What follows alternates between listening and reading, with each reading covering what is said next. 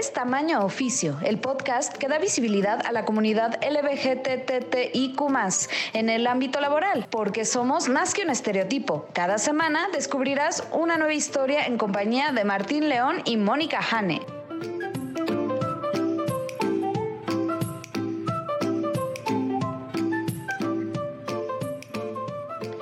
Hola, ¿qué tal? Bienvenidos a Tamaño Oficio con Martín León, el doncel de la comedia en México, y Mónica Jane, la lesbiana más profesional que Martín conoce.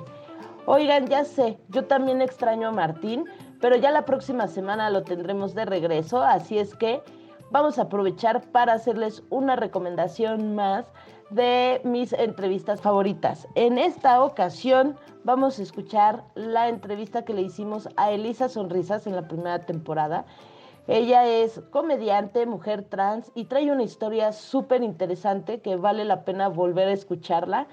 Además, les traigo una recomendación para esta semana. Es una película en la que está participando Elisa Sonrisas, Maquíllame otra vez.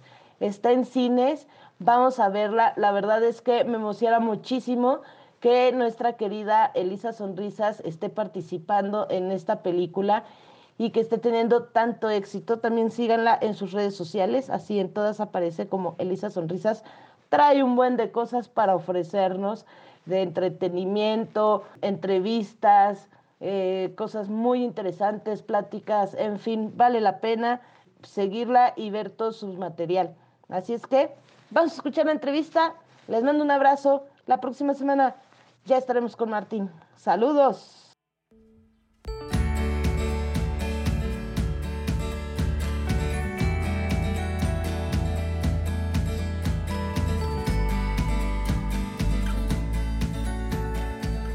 Hola, eh, pues gracias a todos por estar aquí.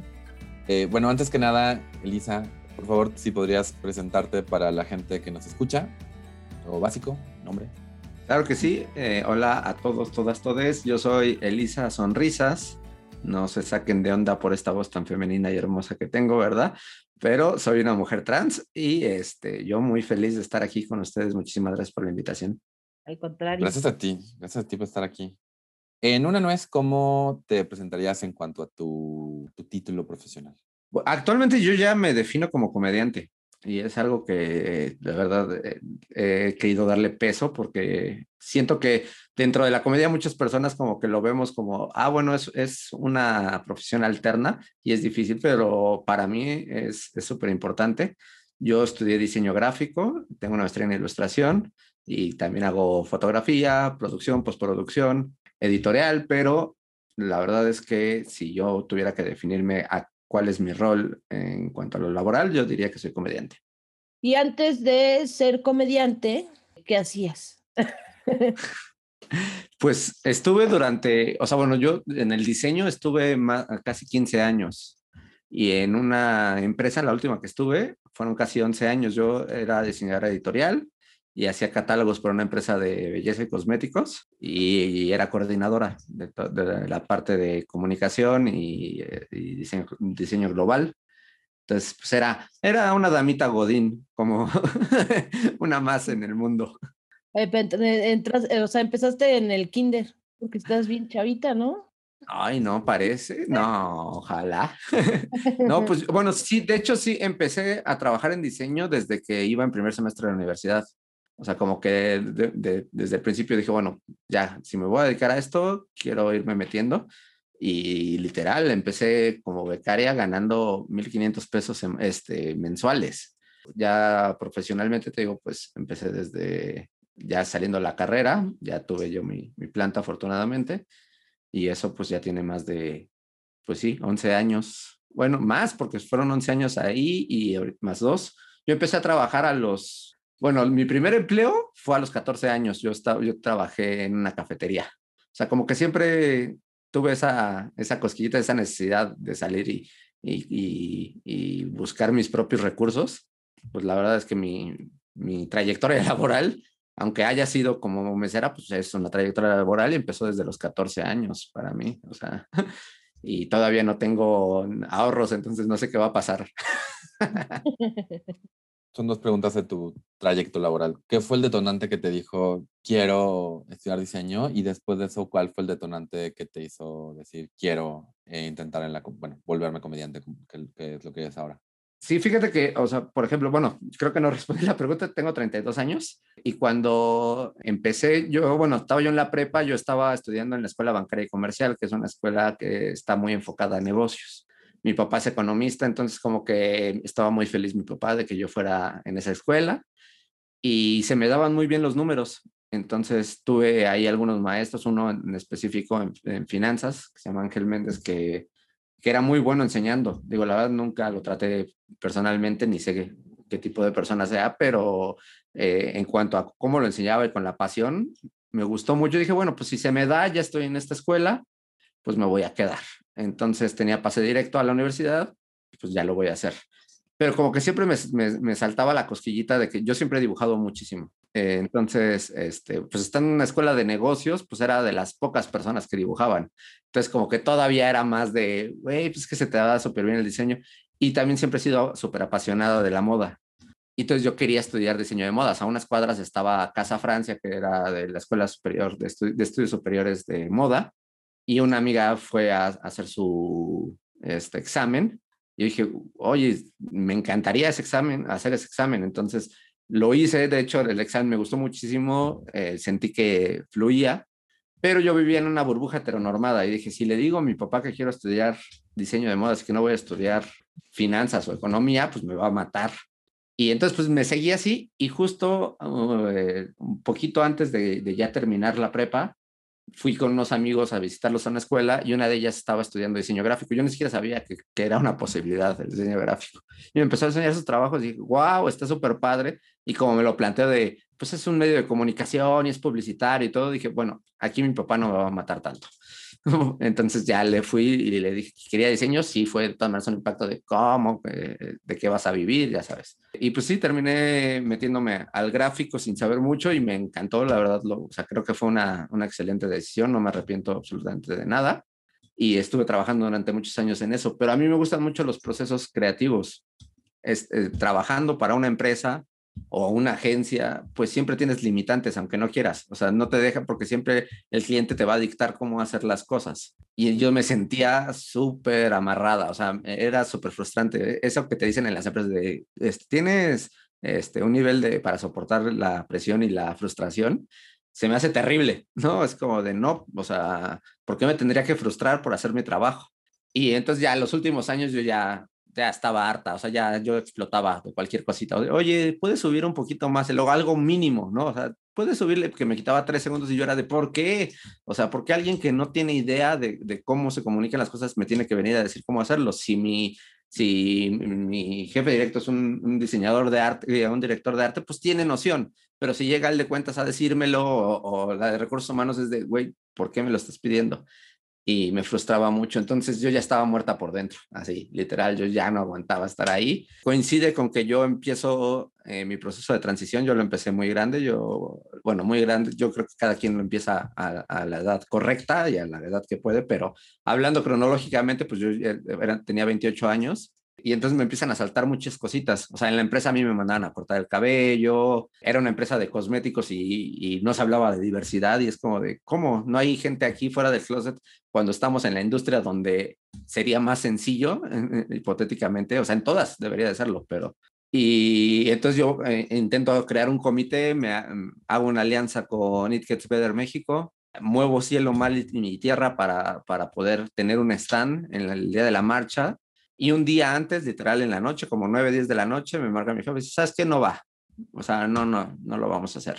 Y entonces fue como para mí de, no, ya aquí algo mal. Entonces me empieza mi rebeldía, me empiezo a portar súper mal en la empresa, la verdad. Nunca, nunca falté a lo que tenía que hacer en mi trabajo, jamás, o sea, siempre cumplí con todo, pero sí, yo ya ponía caras a todo mundo de por qué esto, yo ya daba la hora y me valía y me iba, entonces era como de, ya, o sea, llevo 11 años aquí, partiéndome la madre y nadie está tomándome en cuenta realmente mis necesidades. Y literal, fue un viernes que era mi cumpleaños, yo soy del 5 de agosto, me apareció en Facebook, yo ni siquiera tenía idea de cómo, del stand-up. había visto stand-up, pero no sabía que se le llamaba stand-up ni nada, o sea, y me apareció ahí un curso de, ¿quieres aprender a no sé qué de MBS capacitación? Que pues es mi cumpleaños. Yo ahorita estaba pasando por un momento terrible, también en ese momento me acaba de divorciar, yo me divorcié en febrero del 2018. Entonces, eh, como que toda mi vida me estaba dando cuenta que estaba todo mal, porque yo había cumplido como mi checklist que te dicta la ciudad de eh, cásate, eh, estudio una maestría, trabajo godín, todo, todo como debía ser. Y yo no era feliz. Y, la verdad es que me iba muy bien. O sea, percibía mínimo cuatro o cinco veces lo que ahorita percibo. Entonces tenía, o sea, vivía, yo viví sola desde los 24 años, que también no es tan chiquita, pero para México en muchos casos sí lo es. y, dije, pues todo esto no me está dando ninguna gratificación. O sea, no estoy sintiendo que realmente sea el camino que tengo que tomar. Entonces fui y llamé y me dijeron, pues hoy iniciamos, de hecho, todavía queda un lugar, si quieres, deposítanos y ve. Y cuando fui, ahí me di cuenta que uno, eh, pues durante ese proceso de transición, para mí iba a ser muy importante el poder compartir mi experiencia. Y dos, que el proceso creativo ya depende de ti. O sea, si no lo escucha alguien, si no funciona, pues es tu responsabilidad. Pero tienes la libertad de hacerlo como tú quieras hacerlo. Y literal lo tomé en agosto, me gradué, eh, se retrasó mucho, me gradué en septiembre, a finales de septiembre, y para octubre, finales de octubre, yo ya no estaba trabajando en esa empresa y dije, ya, quiero ser comediante. Por eso para mí es tan importante decir, soy comediante, porque representa más allá de una profesión, representa un, un planteamiento hasta político para mí como mujer trans decir, ¿sabes qué? Soy comediante y estoy haciendo lo que la sociedad siempre me ha dicho que no puedo hacer. Y pues estoy diciendo quien no, quien me pide que no sea, incluso dentro de la misma industria se me dice que no. y, y, aquí estoy. Entonces, para mí es como una cachetada de, sí, soy trans, tal vez no llevo la trayectoria que tú, pero soy comediante y, y, y estoy haciendo lo que a mí, a, mí más me, me, está llenando el alma. Historia. Sí, me quedé de aplausos, por favor. tu transición la empezaste prácticamente cuando ya ibas de salida de la empresa. Sí, de hecho, yo todavía, eh, o sea, eh, hay dos tipos, bueno, hay varios tipos de transición eh, para una persona trans, la transición médica o quirúrgica, la transición social, la transición psicológica, la o sea, hay distintos niveles, ¿no?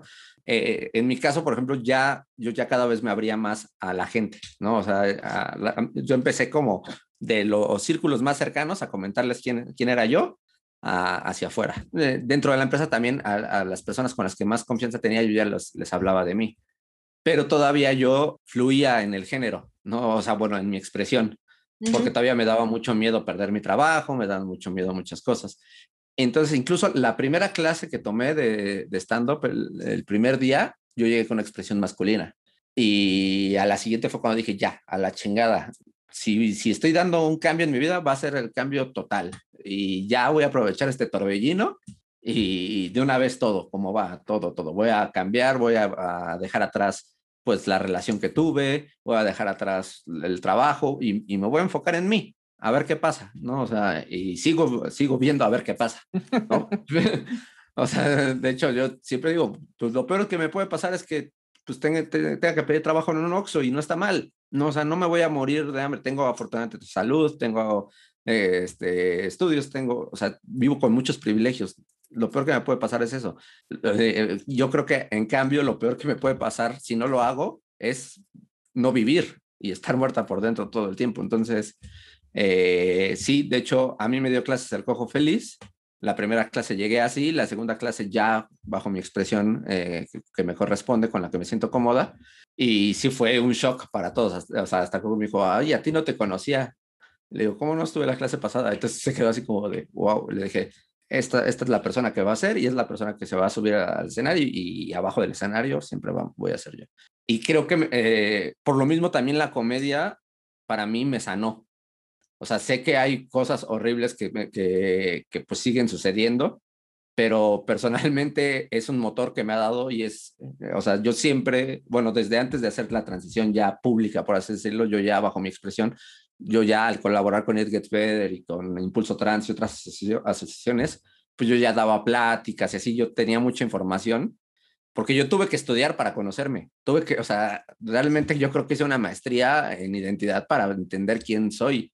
Y, se me daba hablar con el público, pero con la herramienta de la risa es mucho más fácil conectar y, enviar un mensaje que cuando lo haces de manera seria porque la gente automáticamente pone su barrera. Creo que todos mis cambios llegaron ahí en, en el mismo momento y, y, ahorita pues la verdad me siento muy, muy plena de lo que hice. Mencionaste eh, justo esta inquietud de, de, la poca diversidad que había en la empresa y además de la poca aceptación a la diversidad, ¿no? Porque no es nada más, en esta empresa no hay gente que no sea cisgénero heterosexual, también en como que en el mismo, o sea, en, como que en la pregunta está el culpable, dicen por ahí. Entonces, eh, justo cuando empiezas a tener esta, esta preocupación, para ti, qué era lo que, se, que mantenía a la gente o afuera de esa empresa o dentro del closet en esa empresa? Pues es un tema de moralidad muy grande, ¿no? O sea, o sea, yo estoy segura que dentro de la empresa había mucha diversidad, pero no se hablaba. Y nadie se tiene que, no lo tiene que hablar nadie, pero tampoco lo tienes que ocultar, ¿no? O sea, si tú no quieres poner la foto de tu pareja o no quieres hablar de tu vida privada, es tu derecho. Nadie tiene por qué decirlo, pero al igual que con una persona heterosexual, ¿no? O sea, hay personas que llegan y, ah, yo no sabía que estabas casada, ¿no? Ah, pues no, porque pues es mi vida privada, pero estoy casada y no pasa nada, ¿no? Acá sí había eh, eso e incluso, pues sí, o sea, había muchos comentarios, como hacíamos catálogos, había comentarios horribles de, es que pusiste una foto de dos chavas que están muy juntas van a decir que son Levi's, ¿no? O sea, esos términos así, ¿no? Que no pueden decir lesbiana, como dice Pablito el de Morán. güey, son lesbianas, ¿no? O sea, no pasa nada. Y eran cosas así horribles. De hecho, hubo alguien que en el último año estuvo un ratito ahí, un gerente que yo aprecio mucho, que era de, de comunicación digital, que era como, o sea, yo de community manager estrategias y todo. También era gay él no lo decía abiertamente, pero tampoco lo escondía, que es lo que te digo, no, no debe pasar. Fue ya el último año y no duró tampoco. Y el día de la, de la, de la visibilidad LGBT, me parece que se llama, este, el 17 de marzo, él decidió en Facebook publicar una banderita. Se lo comieron vivo, llegaron ataques como son, como son personas que vienen y, y, y, el público meta, el segmento del cliente, son, son personas de bajos recursos tienen mucho miedo de que, de que sean moralinos, pero yo creo que la fuerza de venta y más en, en una empresa de belleza, pues está en la diversidad, o sea, incluso digo, eh, está mal, pero el poder adquisitivo más alto es en, los, en, las, en las personas gays, ¿no? Porque bajo el estándar de que los hombres ganan más, si hay dos hombres es el doble de ingresos y no tienen hijos, no, o sea, y lo ocupan para ese tipo de industrias. Y el limitarlo es como de, wait, no, o sea, ¿cuántas mujeres trans no, no quisieran sentirse acompañadas de una empresa de cosméticos y que digan, oye, me está apoyando, estoy viendo una representación, mi mamá abrió el catálogo y vi a alguien como yo y se le va a quitar lo moralino, ¿no? Entonces sí, es, es, es un tema súper moral que incluso yo creo que impacta sus ventas pero no se, no se, no se bajan del caballo. Impresionante. Cómo esa cierre les tapa toda visibilidad incluso para, para hacer negocios, o sea, para ganar dinero. Sí, no lo, no lo hagas por, no, lo hagas por, por, el, la, causa, hazlo por tu bolsillo y ya. O sea, al final del día eh, que platicamos con, con un amigo, se llama David, que decía, Incluso a veces dice, mientras apoye de alguna manera la causa, aunque no sea ese su objetivo, pero se agradece y se ve, ¿no? O sea, porque al final critican a veces que no, es que hay ciertas empresas que nomás el día de la marcha van y se aparecen allí o que, o que ponen la banderita en las bebidas alcohólicas y, y, y decía David, sí, pero nos están dando esa visibilidad y al final eso cuenta también, aunque la finalidad de ellos sea ganar dinero y venderte lo que sea su producto como población LGTB más, pero está, o sea, pero está aportando algo, a, una visibilidad. Entonces, justo esa empresa que yo sí siempre habría pensado en mi cabeza que eran como más abiertos y que tienen como la conciencia de decir, tenemos toda esta gama de personas que consumen nuestros productos, desde una mujer cisgénero hasta este, una drag queen, ¿no? Y, un hombre. Y, un hombre. un hombre que se quiera maquillar y ya. Exactamente, porque también hay, chavos que ya se, se maquillan, se ponen. Y sí. Todo mundo se ve mejor delineado, la verdad. no. Y sí, eso que dicen de la marcha, eh, claro, o sea, ok, nos están usando, pero entonces usemos nosotros a, a esas marcas ¿no? O sea, si, si provocan que sea un carnaval y que vaya a un millón de personas, y yo puedo decirle a mis papás, mira, hay un millón de personas como yo y fue gracias a su mercadotecnia, no importa, ahí estoy. Eso, es lo, lo, importante. Y aparte, creo yo que eh, el aceptar la diversidad en una empresa, no solo hacia afuera, sino hacia adentro, es súper importante, porque una persona que viene de un contexto en el cual ha tenido que superar tantas cosas para estar donde está, es una persona capaz de tomar decisiones con un liderazgo mucho más alto, es una, una persona de analizar, e, es una persona capaz de, de crear. Entonces, precisamente te va a dar distintas perspectivas que te van a ayudar a que tu producto o tu servicio sea mucho más fuerte. Lo que mencionabas de las, estas preguntas de entrevista de trabajo, ¿no? O sea, menciona una situación en que estuviste bajo presión y saliste victorioso, lo que, o sea, justo lo que decías de, de trabajar bien bajo presión, trabajar bla, bla, bla, o sea, creo que luego la, la, la, gente no entiende que tanta presión uno aguanta como persona no heterosexual cisgénero. Sí, y yo viví en una burbuja heteronormada 28 años y me, estaba privando de tanto que hay, por aprender de, tanto, de tantos puntos de vista tan valiosos que hay, de tanta gente tan chingona que he conocido. Yo era de las personas que decía, o sea, te juro, hasta los 26 años yo decía, es que no conozco otra mujer trans y de repente me quito esa venda de los ojos y, y habemos un chingo. Es que yo no tengo amigos gays ni amigas lesbianas y puta, ahorita son, es mi círculo de amigos y son personas bien exitosas, bien interesantes. Muchas de, de, de estas personas nos seguimos descubriendo que también eso es bien importante porque una persona heterosexual, por cómo la guía la sociedad no, no se tiene que reinventar. Entonces llega un, un momento en el que está en un estatus de confort porque dice, bueno, ya, ya, ya conseguí lo que, lo que tenía que conseguir y ahí me quedo. Y una persona de la diversidad no siempre busca cómo, cómo reinventarse, cómo cambiar su manera de pensar, cómo adquirir nuevas habilidades, porque el, mismo sistema nos obliga a eso. Entonces somos personas en constante aprendizaje y evolución. Y eso es lo que necesita una empresa para poder seguir creciendo no, solamente no se, no se reinventa, sino más bien esperan, te esperan ya completo a los 15, 16 y que de ahí nada más sea como una exageración de, de la persona que supuestamente te convertiste a los 15, 16, que alguien espere que seas, que, que llegues a tu forma final a los 15, 16, 18, a los 21, es ridículo, o sea, cuando todavía tienes un montón de vida por vivir. Y creo que precisamente por eso tanta gente de la diversidad estamos en, en, ambientes creativos, porque uno, tenemos experiencias que contar, dos, tenemos, tenemos una visión diferente y, y, y, tres, tenemos esa necesidad de comunicar porque siempre se nos, se nos bloqueó para, o sea, nunca, nunca pudimos hacerlo. Entonces, pues, eh, eh, eh, viene con, con muchísimo más sentimiento, con muchísimo más emocionalidad lo que creamos que una persona que todo lo ha visto normal en su vida. Entonces no tiene capacidad de sorpresa ante nada.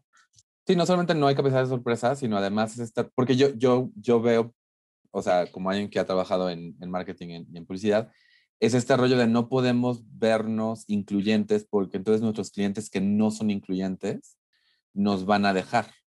Y ese es el miedo. El miedo es no puedo, no puedo ser tolerante porque si no la gente intolerante va a dejar de ser mi cliente.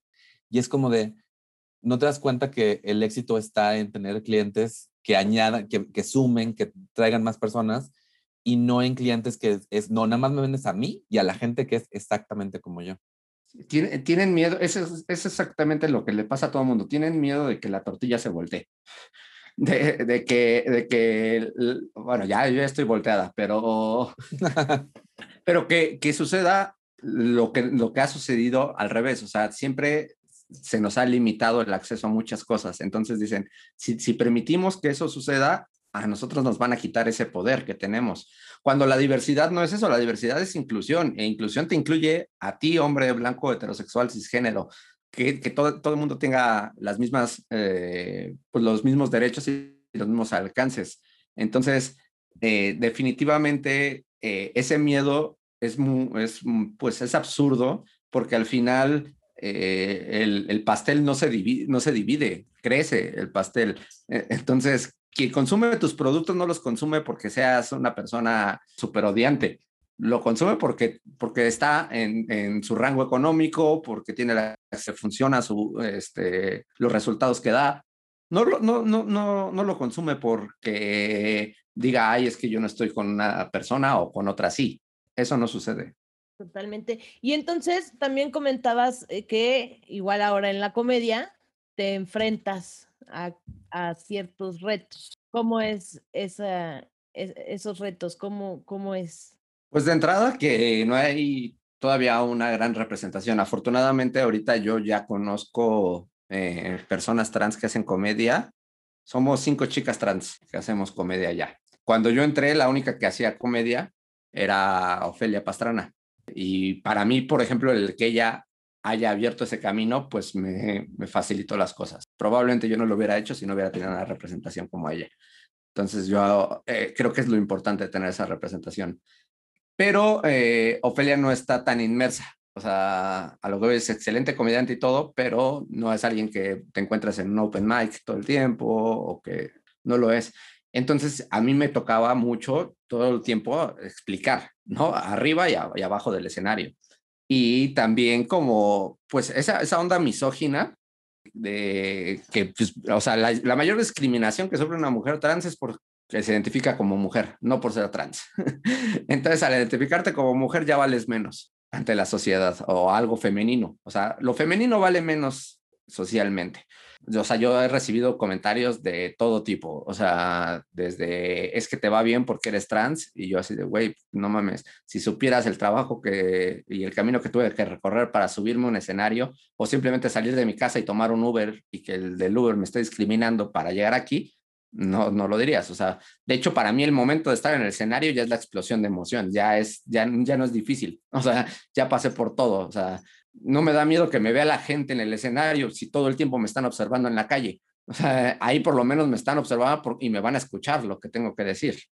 Eh, ha habido comentarios de, gente, de público abajo, me dice, oye, qué chido está tu personaje. Hasta tengo un chiste de eso que digo, ah, no mames, perdón, me descubriste, soy Adal Ramones, güey, ¿no? Y me quito la. porque, porque no lo entienden. O ha habido comentarios que me dicen, es que solo hablas de que eres trans en el escenario. Y yo, no, güey, hablo de un chingo de cosas, pero a ti lo que te pica es que diga que soy trans. O sea, yo hablo de que me casé y me divorcié, hablo de que me gusta el fútbol, hablo de que quiero dejar de fumar, pero todo lo que diga siempre va a ser desde mi perspectiva, porque es mi vida. Si tú hablas de que tienes una pareja, pues estás hablando de una relación heterosexual. Si tú hablas de que este, estás jugando FIFA con tus amigos, pues estás hablando de algo heteronormado. No lo ven de, esa manera y muchas veces lo que, bueno, esa, fue ya una, algo que medité hace poco, que muchas veces me han dicho es que para, para hacer, para evolucionar, y, hasta también lo hice un chiste, para salir de tu zona de confort, tienes que alejarte de estos temas. Y yo, güey, a ver, en primera, ¿en qué perro mundo esto es? es una zona de confort, ¿no? O sea, no mames, no, no, me vengas con chingaderas. Y, y, y en segunda, esa universalidad tiene que ver con el discurso que siempre nos han metido. O sea, no quiere decir que todo el mundo esté empatando con eso. O sea, si me hablas de que, de que fuiste a jugar el domingo fútbol con, con los amigos, pues va a haber un chingo de gente que no se identifique con eso. Pero como ya lo hemos normalizado, entonces ya es universal. No, no es universal. Precisamente yo tallereando con, con Ofelia, yo le dije, ¿sabes qué? Yo me voy a meter, me voy a montar en mi caballo y voy a hablar de los temas que quiero hablar. Quien quiera seguirme, adelante, y quien no, no. Y le mostré mi nueva rutina que estoy trabajando y me dijo, oye, te quiero agradecer porque estás hablándome cuando nunca nadie me había hablado. O sea, en tu rutina estás hablándole a personas a las que jamás nadie les ha hablado. Y eso, y eso es bien bonito. Entonces, ese para mí fue, a huevo, voy en el camino, chingón. Y si no, pero como comediante, pues por lo menos estoy satisfecha como ser humano. Además es un tantito hipócrita porque al final te están diciendo, salte de tu zona de confort para que entres a la mía. Quiero que dejes de hablar de lo que es normal para ti, para que hables de lo que es normal para mí. Porque al final de cuentas yo estoy acostumbrado a que la comedia solo sea confrontacional a gente que esté en desacuerdo conmigo. Y el hecho que de repente vea el poder que digo que tiene la comedia, porque les encanta hablar de que la comedia va a romper, bla, bla, bla, bla, bla, pero no salen de su misoginia, etcétera. Y aún los comediantes que intentan, los, los comediantes heterosexuales, eh, y digo, yo soy cisgénero, entonces estoy seguro que peco en ese aspecto, y las comediantes cisgénero también de, de, ese, de ese, lado, pero al final de cuentas es ese rollo de, de, decir, la comedia puede, tiene todo este poder, y agarrar este, esta arma o este coso que es la comedia y quedarse en ciertos lugares comunes. Solo quería como notar eso.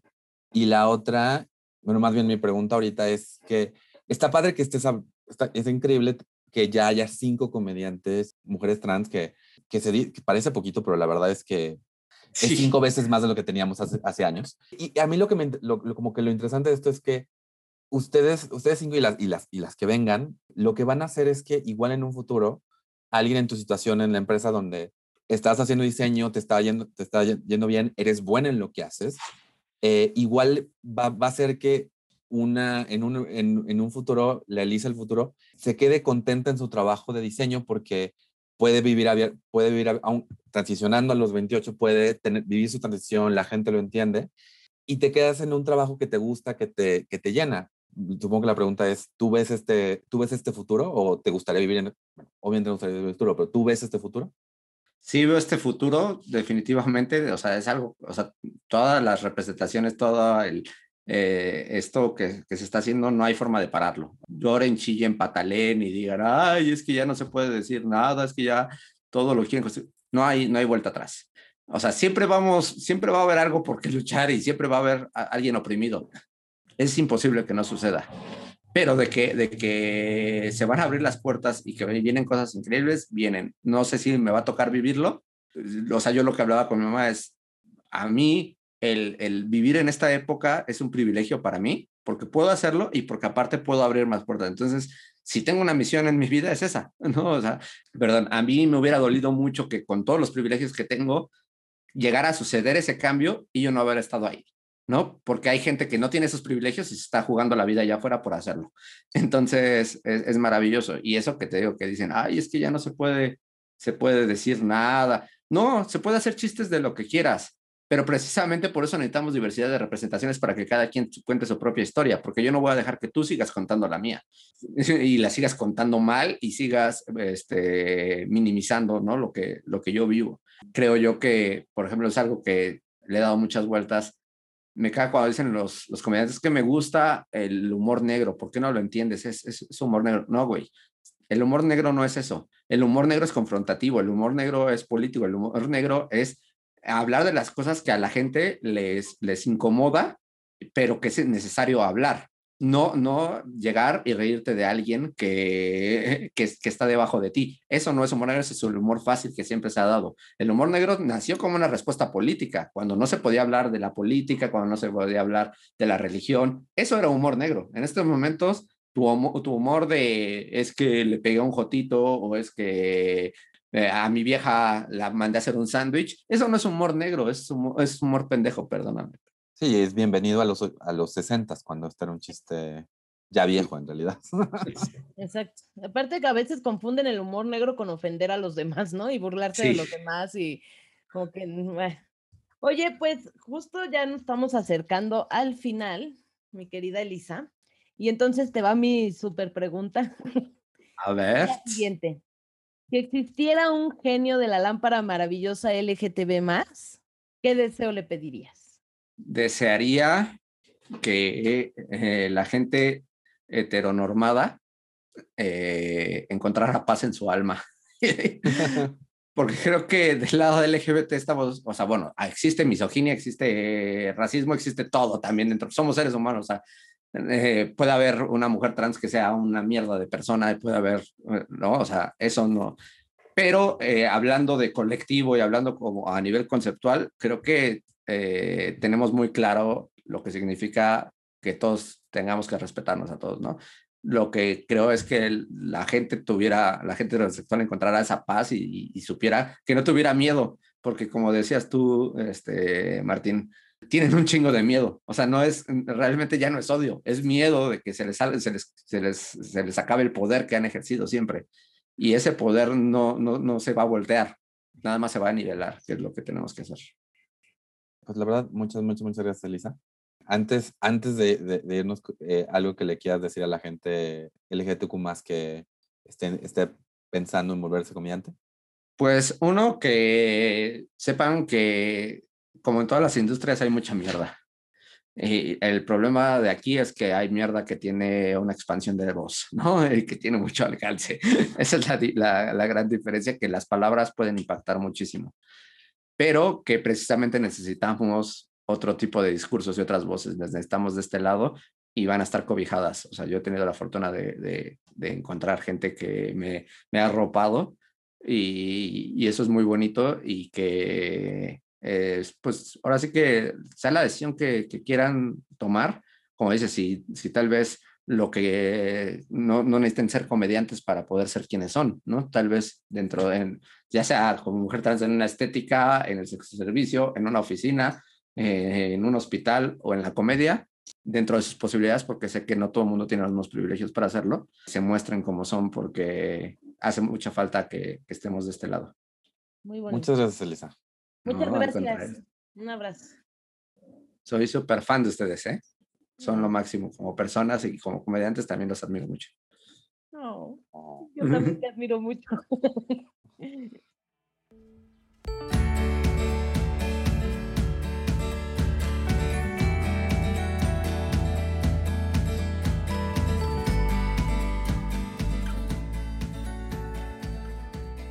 Vámonos que aquí espantan. ¡Ah!